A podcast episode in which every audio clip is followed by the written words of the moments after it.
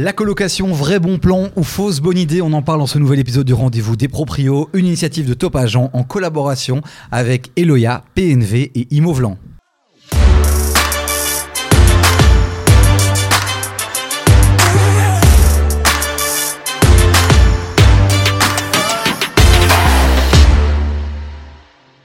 À mes côtés pour ce nouvel épisode, on retrouve vos experts préférés. Il y a à mes côtés Anthony Urbain. Bonjour. Salut, salut Davy. Et puis on a ce, ce- ce- ah, quel charisme, quelle beauté, quel homme, Ken Van Petegem qui est avec Exagère. nous. Sans son nœud papillon que t'as mis pour un match de paddle et que tu ne mets pas ici sur le plateau. Tu m'as dit détends-toi, alors je viens. J'ai déjà mis un petit polo fermé jusqu'en haut, C'est vrai. tu vois. je- Avec un col- pas. Avec un col quasi demi papillon. Ça, Exact. il y a le, y a le, voilà, il y a le petit truc.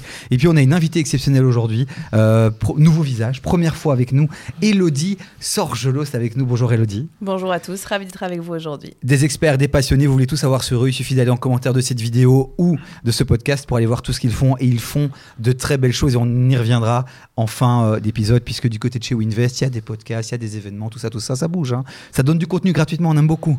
On aime beaucoup. Bon, euh, rentrons dans le vif du sujet aujourd'hui, on va parler de la colocation, c'est un vrai phénomène, on en parle beaucoup dans tous les médias. Alors, c'était très connu au niveau des étudiants. On peut voir aussi qu'avec la crise, avec tout ce qui se passe aussi, tout doucement, ça parle aussi aux jeunes actifs, voire euh, aux plus anciens. On est d'accord, clairement, aujourd'hui, on peut le dire, c'est une vraie tendance, euh, Anthony. Vraie tendance, je sais pas, parce que la Belgique est quand même un petit peu, je vais dire, euh, allez, traîne un petit peu plus que peut-être d'autres pays, mais vraie bonne idée, ouais, je pense que oui, ça peut débloquer pas mal de situations pas mal de gens. Ken, tu le vois, toi, dans les propriétaires que tu rencontres, c'est quelque chose tout doucement, c'est les questions qu'on te pose. Ouais, c'est pas encore dans les mœurs, comme dit Anthony. Dans d'autres pays, c'est beaucoup plus développé. Ça commence tout doucement parce qu'en fait, euh, l'achat devient plus compliqué aujourd'hui avec la hausse des taux. Les prix deviennent plus élevés. Donc il y a plus de demandes de location. Et aujourd'hui, pour un petit studio, on est très vite à 600, 650 euros euh, sur Bruxelles. C'est le prix d'une chambre. Et on peut avoir salon, jardin, terrasse qu'on n'a pas dans le petit cote. Elodie, toi, tu as senti le filon, puisque je pense que tes premiers investissements, tu les as faits, et derrière, colocation, c'est ça? Yes, exactement. Donc moi j'ai commencé donc euh, premier achat locatif avec de la colocation et puis de par les clients qu'on a la possibilité d'accompagner donc dans nos structures, donc en conseil d'investissement immobilier, on voit que c'est vraiment une niche qui est très prisée et donc pour les particuliers ou même les chefs d'entreprise qui veulent générer du cash flow, eh bien euh, la colocation c'est quelque chose qui fonctionne très bien. On est d'accord, propriétaire, investisseur immobilier, l'argument numéro un, ça reste l'argent, le cash. Est-ce qu'il y a d'autres euh, avantages à la colocation? Pour, pour, les, pour les investisseurs Propriétaire, investisseur immobilier. ouais. Bah, euh, il y a plusieurs, ouais, il y a plusieurs choses, part le effectivement. Bah, le rendement, quand même, Ouais. c'est quand même super Ouais, non, c'est le vrai intéressant. argument, mais qu'il y en a d'autres? Euh, bah, le fait que tu, tu as. euh, donc, il- allez, le petit inconvénient, c'est qu'il y a une gestion locative qui est peut-être un petit peu plus euh, complexe. Par contre, l'avantage, c'est que en colocation, bah, tu as justement cette, euh, cette obligation, si je peux dire ça, ou plutôt cet avantage que les colocataires doivent trouver d'autres gens. Donc, tu as rarement un vide locatif, ou plus rarement en tout cas. Il y a une forme de sécurité aussi, Ken. Un locataire qui paye l'ensemble du loyer, si à un moment donné il connaît la crise, ben, le propriétaire perd tout le loyer, alors que s'il y a plusieurs euh, euh, rentrées, ben, c'est un peu moins risqué aussi. Ouais, clairement. Et les colocataires sont solidaires de payer le loyer. Donc, euh, comme tu dis, s'il y en a qu'un seul et qui paye pas, bah, tu perds tout. S'il y en a 4, 5, 6 et qu'il y en a qu'un seul qui paye pas, c'est plus, c'est moins difficile pour le portefeuille. hein. Voilà, si vous êtes propriétaire ou euh, voilà investisseur immobilier, ben euh, écoutez bien ce podcast, cette émission, et allez aussi contacter nos, nos invités aujourd'hui en privé. Ils adorent aussi. Euh, aller sur Instagram et répondre à tous vos messages. hein. De vrais influenceurs ici euh, autour de la table. Beaucoup de contenu qui est partagé aussi de votre côté. Donc vraiment merci d'être là. Le décor euh, est posé. On avance, on creuse. Le rendement, ok, très très bien. On parle de quelle finalement différence entre un revenu de base et un revenu lié à une colocation? C'est plus combien? Termes de revenus, euh, il faut savoir que du coup, bah, si on part par exemple sur on va dire, 4 personnes, ce qui est quand même quelque chose d'assez classique, euh, à Bruxelles on peut aller plus, en, en Jean Wallonne aussi, mais on en parlera un petit peu après. Euh, Il faut savoir que du coup, bah, les deux premières personnes servent schématiquement du coup à payer le crédit, les frais, etc. La troisième, elle termine de payer entre guillemets bah, voilà, les, petites, les impôts, les taxes futures, etc. Et donc il y a déjà du bénéfice sur la troisième personne. Et la quatrième, c'est vraiment un pur jackpot, entre guillemets, si je peux dire ça comme ça. Donc clairement, euh, c'est là que euh, le gap va être intéressant et qu'on va gagner quand même beaucoup plus qu'en classique. Faisons rêver un peu ceux qui nous écoutent et qui nous regardent. Prenons un loyer de base 1000 euros. Euh, si on passe en colocation, on peut monter à combien? 1002, 1003, 1005 Moi, si tu veux, je peux te donner un exemple d'une d'une cliente. Alors, euh, désolé, c'est sur Liège, mais ton investissement est sur Liège aussi. Donc, si je me souviens bien, donc voilà, tu vois que quelque part, il y a des bons plans à Liège aussi. hein. Euh, pour te donner un peu une idée, on avait fait, euh, ce que j'ai fait pour une cliente, c'est euh, elle a, elle a acheté simplement son bien avec une technique un peu spécifique de crédit que je pourrais développer dans un- une autre vidéo si tu veux. Euh, en gros, sa, sa mensualité, c'était 200 euros. Elle a acheté une petite maison à Liège et en gros, chaque chambre est payée 400 euros. Donc ça fait 400, 400, 400, 400. Ça fait 1600 euros de revenus pour 200 euros de crédit. Donc 1400 euros net dans sa poche tous les mois. Ah, ça Cas, cas très particulier, mais en tout cas, ce que je retiens de ça, c'est qu'il y a moyen de vraiment euh, euh, booster son rendement et son bénéfice, Ken. Ouais. S- Surtout sur des grosses unités, parce que si tu prends à Bruxelles un appartement de chambre aujourd'hui, tu n'en as pas en dessous de 1000 euros. C'est difficile en tout cas à trouver. Mhm. Et si tu loues à la chambre, bah, tu sais difficilement louer une chambre plus que 600 euros. Donc sur des petites unités, tu gagnes pas grand-chose. Par contre, une maison de 4-5 chambres, le loyer, il n'est pas, euh, et je l'ai déjà dit dans un autre pod- podcast, plus euh, ton unité est grande, moins elle est rentable euh, locativement parlant. Et donc si tu as 4 chambres à louer, tu vas pouvoir louer 600 à chaque chambre. Ça fait 2400 euros. Une maison sur Bruxelles normale de 4 chambres, tu es plutôt à 2000. Donc là, les rendements deviennent très intéressants. Plus l'unité est grande, plus la coloc a, a d'intérêt. On va revenir dans un instant justement sur, tu parlais de maximum 4 personnes, mais quoique peut-être Yes. qu'on peut, euh, on, on va revenir là-dessus dans un instant, Euh, mais euh, tous les biens aujourd'hui peuvent devenir euh, des colocs ou alors il y a une législation particulière qui dit que une chambre égale une salle de bain, une toilette obligatoirement, ou ça peut être euh, quatre chambres et une seule salle de bain, une seule cuisine. Est-ce qu'il y a une euh, législation particulière? Ça dépend des régions. Bah Si je te laisse commencer avec la Wallonie. La Wallonie avec Elodie alors. Yes, bah effectivement, comme tu l'as dit, donc euh, ça va dépendre euh, des régions. Il n'y a pas nécessairement, en tout cas en région wallonne, euh, des normes spécifiques. C'est-à-dire que on peut très bien prendre une habitation classique avec une affectation, donc euh, maison type unifamiliale, et derrière, du coup, en faire de la colocation. Euh, à ce niveau-là, il faut voilà, des normes de base de salubrité, etc. Donc euh, vraiment tout ce qui est basique. Maintenant, pour, on va parler plutôt de confort, c'est-à-dire que si on va avoir une coloc de trois, bah, une salle de bain en commun, c'est suffisant. Si on est quatre, deux salles de bain, c'est quand même un minimum. Séparer des sanitaires, avoir quand même des espaces euh, communs qui sont intéressants. Plutôt ce genre de choses, donc plutôt du confort que vraiment des normes euh, classiques. en Ça c'est une philosophie que le propriétaire doit avoir, mais c'est pas écrit dans des textes. Non, non, tout à fait. C'est vraiment. Après, tout dépend ce qu'on a envie de faire aussi de Mhm. notre côté. Est-ce qu'on a envie plutôt ben, d'optimiser euh, le rendement? Et on le voit parfois dans certaines colocs, c'est qu'il y a des gens qui suppriment quasiment tous les espaces communs pour derrière ben, louer le plus de chambres possible, etc. Euh, c'est pas non faut aussi garder l'esprit de la coloc, faut que ça fasse sens. Ouais. Quoi. Oui, surtout qu'un des problèmes, on y reviendra, c'est la gestion euh, locative de ces espaces-là. S'il y a du confort, ben, il y a, le risque de, de, de, de- de départ est, est moins grand, alors que si on optimise, ben, les gens sont là euh, euh, pour des plus courtes durées. Euh, tu parlais de, de maximum 4 personnes en Wallonie. On reste là-dessus ou on a une information complémentaire à apporter? Tu veux faire un petit point sur Bruxelles avant qu'on avance? Sur Ouais. Bruxelles, il n'y a pas de maximum.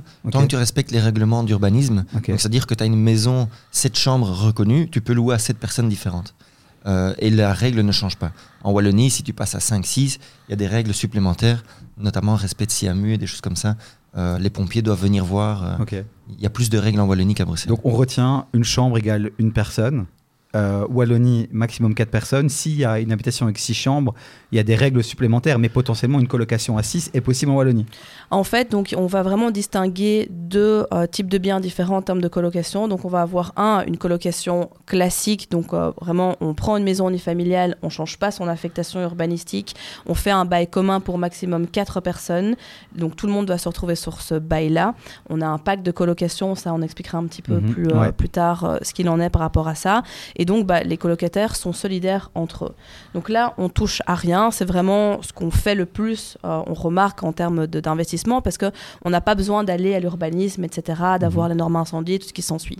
Par contre, on a un autre type d'investissement où là, c'est vraiment ce qu'on va appeler du coup une affectation de, de bâtiment qui est un logement collectif, type immeuble à cote Mhm. Concrètement, où là, ben, c'est des baux individuels pour chaque personne, mais derrière, tu as permis de location, parce que du coup, bah, tu loues un logement collectif Mhm. ou des petites surfaces inférieures à 28 mètres carrés, normes pompiers, euh, permis d'urbanisme, etc. Et c'est beaucoup plus complexe. Donc là, tu peux avoir beaucoup plus de chambres, mais faut-il encore que notamment à l'urbanisme, ça soit accepté? Euh, impact sur le rendement? Quand tu changes d'affectation, quand tu passes sur un, un logement. euh, C'est Ouais. c'est forcément moins rentable puisque comme elle explique tout, tout ce qu'elle t'explique que tu dois ajouter en plus, forcément tu vas devoir faire des travaux. On parle aussi des portes anti-coupe-feu aussi qui sont un peu voilà tout ça, ça ça coûte ça coûte donc forcément c'est moins rentable. Maintenant voilà pour, pour compléter un peu ce qu'on dit ici en Wallonie effectivement alors je sais que c'est- qu'on n'est pas censé en parler tout le temps etc mais il y a aussi des gens qui ici on parle de quatre personnes euh, domiciliées tu vois. Il y a aussi des gens qui trichent. Alors je dis pas qu'il faut faire pas faire peu importe ça c'est voilà.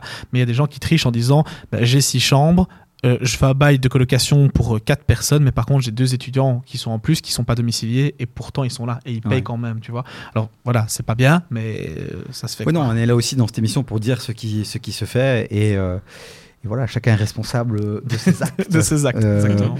Euh, ok, donc on a parlé euh, du nombre de personnes. On, parle donc, on parlait donc de 4, mais on peut aller au-delà de ça. Sinon, on change d'affectation en Wallonie. Exact. À Bruxelles, il n'y a pas de limite.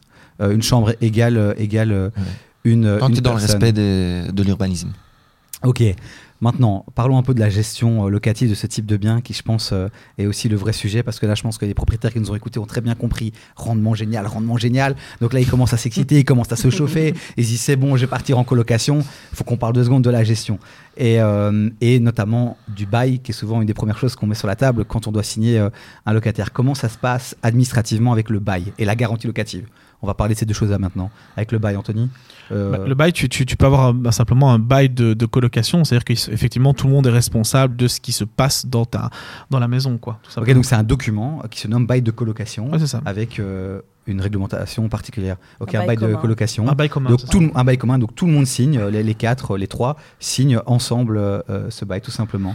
Ok, il y a d'autres pratiques où euh, est-ce que par exemple on peut faire des bails, des baux individuels? Alors on peut le faire, donc moi je vais vraiment parler toujours encore une fois de la région Wallonne, Mhm. on peut le faire, mais encore une fois on tombe sur ce régime de logement collectif. Et donc bah, derrière, on est reparti avec permis d'urbanisme, normes pompiers, permis de location, etc. Parce que la difficulté c'est quoi? Si on fait un bail commun On sait qu'il y a de la rotation. À un moment donné, il y a quelqu'un qui part, donc c'est de la, nouveau, c'est des soucis administratifs derrière. Euh, Elodie. Ouais. On va travailler avec des avenants, c'est-à-dire qu'on va avoir un corps de bail commun donc qui reste. Si donc par exemple on est toujours sur cette optique d'optimiser, donc d'avoir quatre Ouais. personnes, on va dire que si deux personnes sur le bail sont parties, on va refaire un nouveau bail, sinon on va travailler avec un système d'avenant. Donc dans les faits ça paraît compliqué, mais en fait euh, avec quelques explications on arrive vite à l'intégrer et ça facilite grandement la gestion et on est en règle à tous les niveaux. Ok, pour le, le- le bail, on a tout dit. Ouais, Euh, il y a un petit point en tout cas en région wallonne sur euh, le pacte de colocation Ok. parce que c'est obligatoire. On va, on va y revenir dans un instant. Euh, euh, D'abord, euh, rapidement, la garantie locative, qui est souvent liée directement donc, au bail. La garantie locative, comment ça se passe quand on est plusieurs? Bah, la même chose, donc si tu as trois ou quatre colocataires, Mhm. tu ouvres un, un compte de garantie locative au nom de ces trois ou quatre personnes et ils versent l'argent dessus. Maintenant, clairement, dans une euh, colocation, c'est pas légal, mais beaucoup de propriétaires prennent l'argent sur leur compte parce que c'est beaucoup plus facile, comme il y a beaucoup de va-et-vient, de pouvoir redistribuer. Tiens, ta part, prends-la, tu t'en vas, toi tu me donnes ma part. C'est beaucoup plus simple parce que les garanties locatives sont faites à la banque. Mais c'est pas légal. Ce n'est pas légal, Mais euh, tu sais ça, bien que dans l'immobilier euh, Ouais. belge, bruxellois et wallon, il y a plein de gens qui font des choses qui ne sont pas légales, mais pas très graves non plus, tu vois. Euh, si tu es tout à fait correct, tu rends l'argent, tu reprends l'argent, c'est beaucoup plus facile de gérer ça comme ça. Parce qu'à la banque, quand tu dois aller faire ta garantie locative, faire un avenant à chaque garantie locative, tu perds des heures de travail.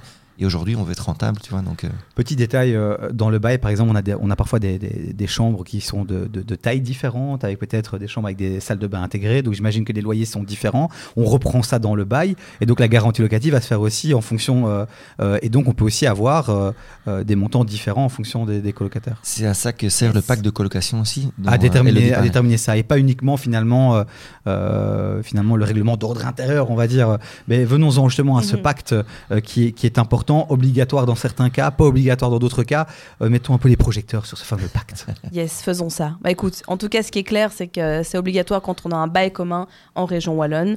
C'est, ça va régir vraiment les règles de vie entre les colocataires. Et donc, en fait, quelque part, c'est un document que le propriétaire doit fournir au colocataire, mais sur lequel il n'a pas véritablement de pouvoir. C'est-à-dire qu'on va pas pouvoir forcer des règles qu'on veut qui doivent être mises dedans, puisque dans les faits, c'est un accord entre les personnes qui vivent, c'est leur propre règlement d'ordre ordre intérieur. Mhm. Mais donc dedans, on va effectivement, comme tu le disais, on va retrouver une répartition des chambres, une répartition au niveau des loyers, euh, éventuellement des charges. Parfois, ça peut arriver aussi si c'est pas euh, programmé par le propriétaire en amont. On va avoir aussi, ben voilà, des petits exemples comme euh, qui sort les poubelles, qui fait le ménage. Comment est-ce qu'on s'arrange de manière Mhm. générale? Comment est-ce qu'on fait aussi en cas de conflit? Si on a une personne, par exemple, sur les quatre qui pose problème, comment est-ce qu'on fait pour pouvoir la sortir? Parce que parfois aussi ça arrive. C'est un petit peu vraiment tout ça que le, le pacte de colocation va, va régir. Ça, c'est obligatoire dans le bail commun. Petit parallèle avec euh, l'entrepreneuriat et la création d'entreprise, on fait un pacte d'actionnaires, là on fait un pacte en- entre locataires, on se fait accompagner dans le cas d'une entreprise parfois par un avocat. Mhm. Euh, dans ce cas-ci, c'est euh, c'est le propriétaire qui se met à la table avec les colocataires et on commence à rédiger sur une feuille, on fait quelque chose, ou tu conseilles, vous conseillez dans la pratique de peut-être faire appel à, à un, un avocat, un gars spécialisé là-dedans?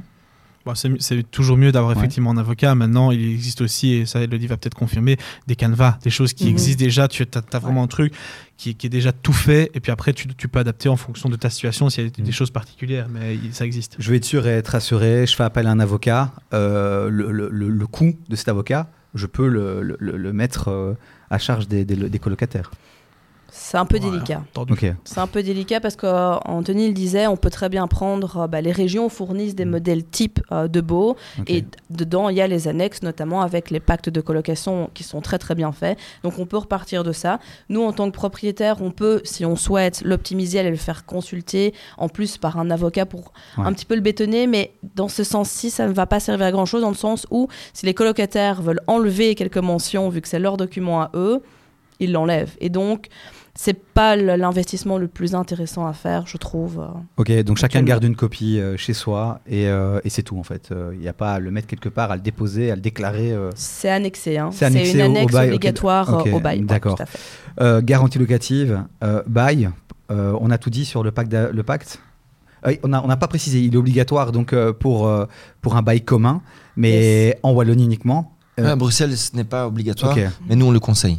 ok. On le conseille d'office, c'est beaucoup plus facile. En fait, c'est un peu comme dans un acte de base d'une copropriété. Mhm. Comme tu vis en communauté, bah, il faut des règles de communauté et on le conseille euh, d'office. Ok, il nous reste euh, un gros détail aussi euh, par rapport au process classique d'une location, c'est l'état des lieux. Comment ça se passe dans la pratique, euh, finalement, l'état des lieux avec euh, des colocataires, euh, lorsqu'il y a une rotation, etc. Comment ça se passe je, vais, revenir vers toi, Elodie, parce que visiblement, c'est toi qui pratiques le plus ça au quotidien. Yes, effectivement, bah, j'en ai moi-même, on en a aidé à faire beaucoup aussi au travers des personnes qu'on accompagne, donc c'est vraiment quelque chose qu'on maîtrise. Concrètement, du coup, au niveau de la garantie locative, enfin pas la garantie, mais de l'état des lieux, ce qu'on ce qu'on fait, c'est un canevas global au départ, où on fait tout lister, puisque ça on n'a pas encore abordé, mais Mhm. il y a aussi cette différence de colocation meublée ou nue. Mhm. Euh, dans, une cas, dans le cas d'une colocation qui est quand même plutôt haut de gamme pour attirer plus, pour louer plus cher, etc., on va être sur quelque chose de meublé. Donc euh, l'état des lieux est encore plus important encore que sur une location euh, traditionnelle nue. Et donc là, on va faire un canevas où on va tout, tout, tout, tout lister. Et puis du coup, on va demander euh, à l'expert de nous donner ce document de sorte qu'à chaque rotation, on fasse nous derrière ben, l'entrée des lieux et la sortie des lieux avec bah, ce qui a éventuellement bougé parce que sinon ça devient ingérable on se retrouve à avoir des personnes qui rentrent pas et qui Ouais. sortent pas au même moment euh, des enfin voilà c'est compliqué donc au moins on garde la main dessus et on sait suivre aussi l'état d'usure de son bien et donc c'est aussi pas mal à ce niveau là Et c'est important, tu as une anecdote à partager par rapport à ça, justement, euh, Ken. Ouais, ben, j'ai euh, une amie qui était dans une coloc. En fait, elle est arrivée en dernier lieu. Et le, il y a une expertise au départ, donc elle n'a pas participé à ça. Pardon. Il y a une expertise au départ, elle n'a pas participé à ça. Et euh, les trois de départ sont partis quand elle est arrivée. De nouveau sont arrivés. Et quand elle est partie, le propriétaire a dit Mais vous avez abîmé mon bien. Elle a dit Mais moi, quand je suis arrivé, c'était comme ça. Mais en réalité, le propriétaire, il s'en fout. Le bail de départ est repris avec l'expertise de départ. S'il y a des changements entre colocataires, de s'arranger, dire tiens, montre-moi l'expertise de départ, tu vas payer toi avant de partir. Et elle l'a pas fait. Et l'amende était lourde à la fin. ouais. On voit quand même qu'il y a quand même une gestion administrative qui est quand même euh, voilà, accessible, euh, pas trop complexe, mais qui peut prendre du temps. Euh, J'imagine que toi, avec ta casquette d'agent immobilier, c'est quelque chose que vous pouvez faire et, et c'est vivement conseillé. Clairement, mais c'est comme dans tout, plus tu gagnes ta vie, plus tu dois travailler. Personne Ouais. gagne bien sa vie sans travailler. Mhm. Donc c'est un choix. Maintenant, comme tu gagnes mieux ta vie, bah, tu peux très bien donner ta colocation à un gestionnaire de location. Et donc, ce que tu gagnais de plus, bah, tu le repayes pour être tranquille. Et en réalité, tu fais un très bon rendement et tu gères rien du tout. Et faire appel à une agence immobilière, un intermédiaire, euh, c'est c'est- comment ça se passe? C'est euh, tous les mois vous prenez un pourcentage? C'est un fee au départ? En général, c'est plus ou moins entre 8 et 10% en fonction de ton gestionnaire locatif du revenu locatif mensuel. Ok. Mais il s'occupe de tout pour toi, tu n'as rien à faire. Il y a une panne de chaudière, lui il appelle le, plombier pour venir changer le truc. Évidemment, à chaque fois, il t'envoie un petit devis en disant tiens, ça va coûter autant, t'es ok, mais il gère tout pour toi. Ok. Ben, C'est euh, pas, c'est pas l'agence qui paye? Non, Ah, ça va. Ah Mais Ça en aurait été termes, beau, ça aurait été ouais, beau. Ça aurait été ouais. beau, ça aurait été beau. En termes de colloques, quand même, il y a certaines agences, alors peut-être pas vous, mais c'est peut-être chez vous qu'il faut venir justement pour euh, déléguer euh, la gestion de son bien. Mais on a certaines agences qui, comme c'est de la coloc et qu'il y a plus de rotation, plus de travail, ils peuvent demander plus. Et il y en a dans les faits qui peuvent aller jusqu'à 20% aussi, faut le savoir. Donc, que les auditeurs ne soient pas surpris. À un moment donné, ils consultent une agence et qu'ils me disent c'est 20%, ça arrive aussi. Là, je vois ceux qui nous écoutent et qui nous regardent déjà s'emballer de nouveau avec leur calculette, se dire Ok, c'est top, je peux faire 2600 de revenus, donc je peux faire un crédit, un prêt de autant. Et là, là, il y a Anthony qui arrive et qui dit Non, Non. Non, Tu c'est pas te- comme ça que ça tu se te passe. calmes Pourquoi c'est pas comme ça que ça se passe? Ben, parce qu'en fait, euh, effectivement, donc pour reprendre l'exemple que j'ai dit tout à l'heure avec euh, ma cliente là, ben, elle a dans les faits, elle a effectivement 1400 euros net dans sa poche. Donc Mhm. euh, effectivement, c'est super beau, c'est super chouette, tout ce que tu veux. Mais dans les faits, si tu veux, vu que tu as une espèce de, de, de vide juridique, si tu veux, autour de la colocation, les banques sont un petit peu frileuses et ont peur de comment ça va évoluer. Et donc quand tu quand tu reviens derrière en disant, ben regardez, j'ai acheté, j'ai une coloc, regardez, j'ai 1000 euros en plus tous les mois, etc. Très bien, mais tu as 1000 euros grâce à la coloc. Si tu louais ce bien de manière classique, tu n'aurais pas ces revenus-là. Donc, du coup, nous, quand on, quand on parlait justement de, bah, de revenus de, de- desquels on peut tenir compte, on va pas tenir compte des revenus de la colocation, on va tenir compte de revenus classiques, de, d'une location classique. Et donc, forcément, bah, ça te change beaucoup. Et, euh, et effectivement, ce qu'il ce qu'il faut faire quand c'est comme ça, et euh, je pense qu'Elo va, va confirmer, c'est euh, c'est de dire. bah, il faut que ton bien soit déjà rentable entre guillemets de manière classique Mhm. Pour pouvoir avancer, pour pouvoir enchaîner les opérations. Et la, colocation ne va venir que optimiser ton cash flow. Avec ta casquette d'investisseuse, tu confirmes euh, Ouais, ouais, ouais, tout à fait. C'est vraiment ce qu'on ce qu'on ce qu'on enseigne, c'est vraiment la base de se dire que nous, on aime bien ce qu'on va appeler les biens qui sont tout-terrain. Là, on parle de la coloc, mais il y a aussi la location courte durée qui est aussi très intéressante à plein de niveaux, encore plus en termes de rentabilité pour le propriétaire. Mais la base, c'est vraiment de se dire que ça doit être au moins l'autofinancement en location traditionnelle parce que on n'est pas à l'abri d'un changement de régulation, on n'est pas à l'abri euh, juste d'en avoir marre aussi de gérer des turnovers de locataires, etc. Donc, il faut pouvoir changer et ça, c'est hyper important. Donc, euh, ouais, ça rejoint aussi taux et ça facilite l'obtention au niveau du crédit parce que bah, si on est déjà en cash flow négatif euh, sur une location traditionnelle, qu'on n'a peut-être pas des revenus très hauts, une faible capacité d'emprunt, à un moment donné, on s'en sort pas et on n'arrive pas à faire financer le bien et on passe potentiellement à côté de quelque chose d'intéressant.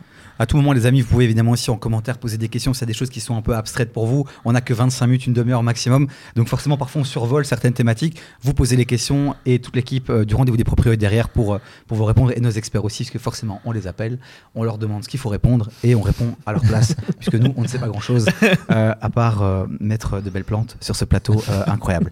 Encore deux sujets qu'on va aborder tout à l'heure, enfin juste dans, dans quelques secondes. Co-living, colocation. Je pense que c'est important qu'on en parle parce que c'est Ouais. des termes qu'on voit un peu partout. Euh, mais juste avant, je voulais qu'on revienne sur une chose et j'ai perdu euh, l'idée.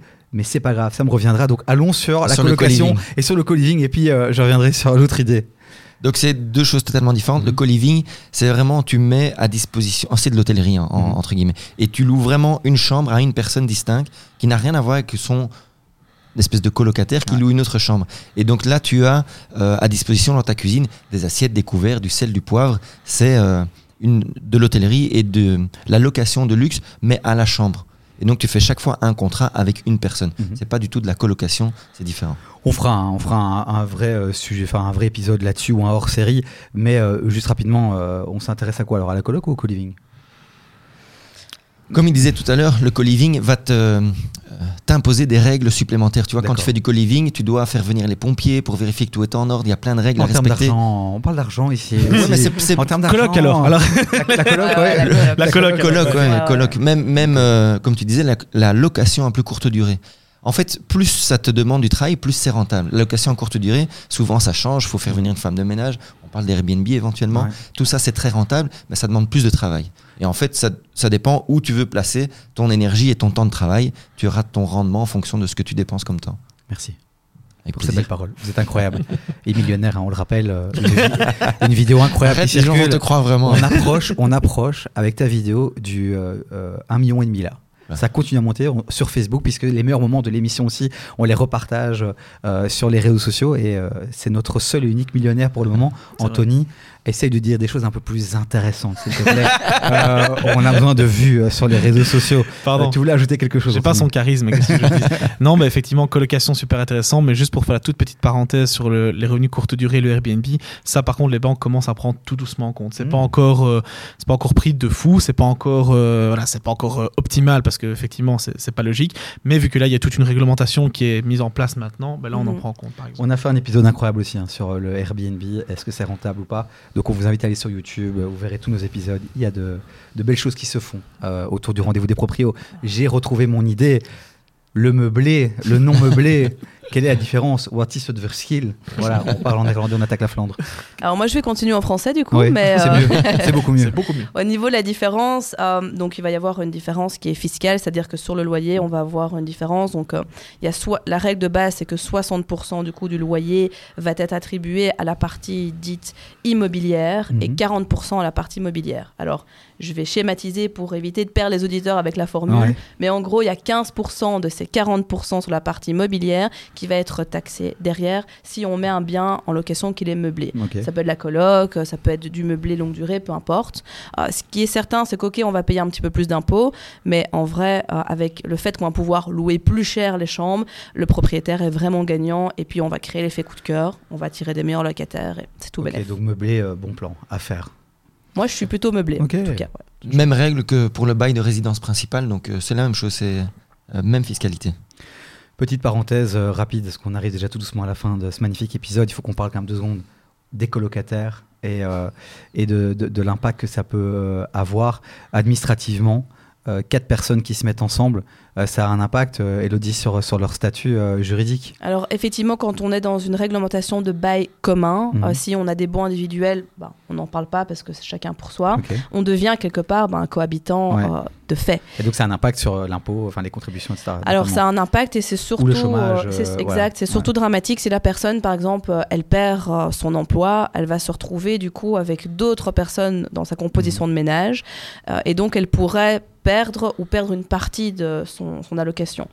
Avant, c'était plus difficile à prouver. Maintenant, euh, les communes et les entités sont vraiment de plus en plus ouvertes à ça. Et donc, si on explique et qu'on démontre avec le bail, les documents différents, etc., que, bah, en fait, on connaît euh, ni d'Ève ni d'Adam, Mhm. entre guillemets, les personnes avec qui on vit, parce que ça arrive aussi, euh, eh bien là, euh, eh bien, les, les entités peuvent dire, OK, bon, on comprend que voilà, c'est séparé et donc la personne a son revenu plein. Mais il faut faire gaffe parce que parfois, il y a des mauvaises surprises. Et si le propriétaire n'avertit pas le locataire, bah, le locataire peut être mécontent. Et là, Mhm. on crée des petits conflits. Quoi. Quel est le bon réflexe à avoir alors pour le colocataire? Il va d'abord s'informer à la commune pour s'assurer que, et il fait en sorte que d'avoir une réponse écrite de, de la part de la commune, et après il va, euh, et après il va valider sa colocation? Parce que tu, acceptes la colocation, tu vas à ta commune en écoutant le rendez-vous des proprios, et finalement ta commune te dit hop hop hop hop, on vient vers toi, Elodie, d'accord, pas vers nous. Hein. Ouais, alors je dirais que bah, la, la première chose, c'est que le propriétaire doit être clair déjà Mhm. avec le locataire et 9 fois sur 10, c'est pas le cas. Et Mhm. donc prévenir, dire voilà, donc c'est un bail commun, je peux vous montrer, je peux vous donner un exemplaire, renseignez-vous, parce qu'il y a parfois les personnes aussi qui sont aussi du CPS ou qui ont des revenus de remplacement parce qu'ils ils font des études, ce genre de choses, et donc d'aller trouver l'organisme avec le bail et d'abord de valider. Et effectivement, si ça match, tant mieux, si ça match pas, ben tant pis, c'est qu'il faut peut-être se diriger peut-être vers un studio ou autre chose. Donc il faut faire gaffe et être prudent. ouais. Ok, par rapport aux colocataires, qu'est-ce qu'on peut encore leur dire? On peut les mettre en garde sur quoi? Qu'est-ce qui est important à mentionner? En cas de conflit, par exemple, ça, je pense que ça peut arriver aussi, euh, puisqu'il y a les colocations où une bande de potes euh, euh, se met ensemble et on y va. Euh, mais il y a aussi des colocations justement où euh, finalement tu as peu d'impact sur les gens avec qui tu vas vivre. Ça se passe mal, on fait quoi? Ça, c'est embêtant. C'est comme quand ça se passe- On appelle le propriétaire, on discute ou on se barre. C'est comme quand ça se passe mal avec euh, ta compagne, par exemple. Tu vois, tu loues à deux avec ta compagne, ça se passe mal, bah, il faut se mettre d'accord, on part. euh, qui reste, qui part Ça, c'est toujours le plus embêtant. Et c'est ça, la colocation est intéressante pour le propriétaire, plus compliqué pour les colocataires parce que tu vis avec des gens qui ne sont pas spécialement ta femme, tu vois. Et le matin, tu te lèves et il a pas rangé sa peau de banane de hier soir et tout. Tu vois, c'est vite, euh, ça peut vite être énervant. Donc, c'est un choix de vie. Qu'il faut accepter. Tu as un plus beau salon, plus belle cuisine, euh, jardin, espace extérieur que tu pourrais pas avoir tout seul. Et donc, tu as des inconvénients de l'autre côté de vie euh, en communauté. Quoi. De toute façon, on fera un épisode sur le droit des locataires euh, vs droit des propriétaires, épisode qui est peut-être déjà en ligne, ça dépend à quel moment vous tombez sur cet épisode-là. Mais en tout cas, euh, on va l'aborder euh, où il est déjà en ligne. C'est déjà l'heure de se dire au revoir malheureusement. Rapidement, dernier tour de table. Euh, quelque chose à rajouter S'il n'y a rien à rajouter, on se dit au revoir et c'est super aussi. Ken, Oh, moi, je trouve qu'on a été efficace là. Parfait. Et je vois, je vois qu'Anthony veut dire il veut quelque chose. démarrer, Anthony est chaud. Bah, je, je Ah peu. bah, ah oui, ah oui, Il, bah manquait, oui. il manquait une chose. Bah oui, il faut que je fasse un peu mon monsieur dictionnaire, sinon tu vas râler. Ouais, ouais. C'est- on est d'accord, bah c'est ce que On je va me parler disais. assurance, c'est ça va- bah oui, écoute, il faut bien que je prenne la casquette d'assureur de temps en temps, sinon qui le ferait Qui le fera à ma place Pas moi, pas moi. Qui- bah, pas toi, pas, Pas moi. bah c'est ça, il faut bien qu'il y ait. Euh, bah oui, je vais quand même parler un petit peu de deux choses. La première, c'est, euh, faut savoir que quand on est, euh, enfin, quand on est euh, locataire de toute façon, on peut prendre. La première chose, c'est qu'on peut prendre ce qu'on appelle une protection juridique. Euh, une protection juridique, c'est la protection, si tu veux, qui va payer pour les avocats en cas de litige. Et il existe des protections juridiques qui sont euh, plus efficaces que d'autres, qui comprennent en tout cas justement ce bail de colocation, etc. Et les conflits que tu pourrais avoir. Donc, si Mhm. tu vas au tribunal, déjà, ça c'est bien peut-être d'en avoir une, si tu as envie, tu n'es pas, t'es pas obligé. Deuxième chose, un truc qu'il faut savoir, c'est que surtout quand on fait une colocation, euh, pour le propriétaire, ce qui est intéressant de prendre, c'est ce qu'on appelle un abandon de recours. Donc un abandon de recours, c'est quoi? C'est de dire que comment est-ce que ça se passe dans un cas pratique? Le propriétaire doit assurer, si tu veux, le bâtiment, et les locataires doivent assurer, c'est ce qu'on entend dans la bouche des gens, assurer les meubles. Mhm. Euh, sauf que c'est pas le cas. Ils doivent assurer ce qu'on appelle leur responsabilité locative. C'est-à-dire qu'en gros, s'ils foutent le feu, ben, l'assurance du propriétaire va payer, mais elle va se retourner contre le locataire. Mhm. L'abandon de recours pour le propriétaire, c'est quoi? C'est de dire, bah, ok, moi je m'en fous de savoir qui a foutu le feu, quoi qu'il arrive, je paye. C'est un peu le principe. Et donc le locataire n'est pas obligé d'avoir une assurance euh, RC locative. Sauf que l'expérience t'amène à conseiller quand même euh, aux euh, colocataires de prendre une assurance incendie. Pourquoi? Bah, parce que même si c'est stipulé dans, dans, dans le bail, etc., Mm. qu'il y, a, qu'il y a cet abandon de recours, euh, il faut savoir que si, le, si c'est l'immeuble qui prend feu, c'est pas un souci, l'assurance va payer. Si c'est l'immeuble d'à côté qui flambe, l- l'immeuble d'à côté, entre guillemets, va quand même se retourner contre toi.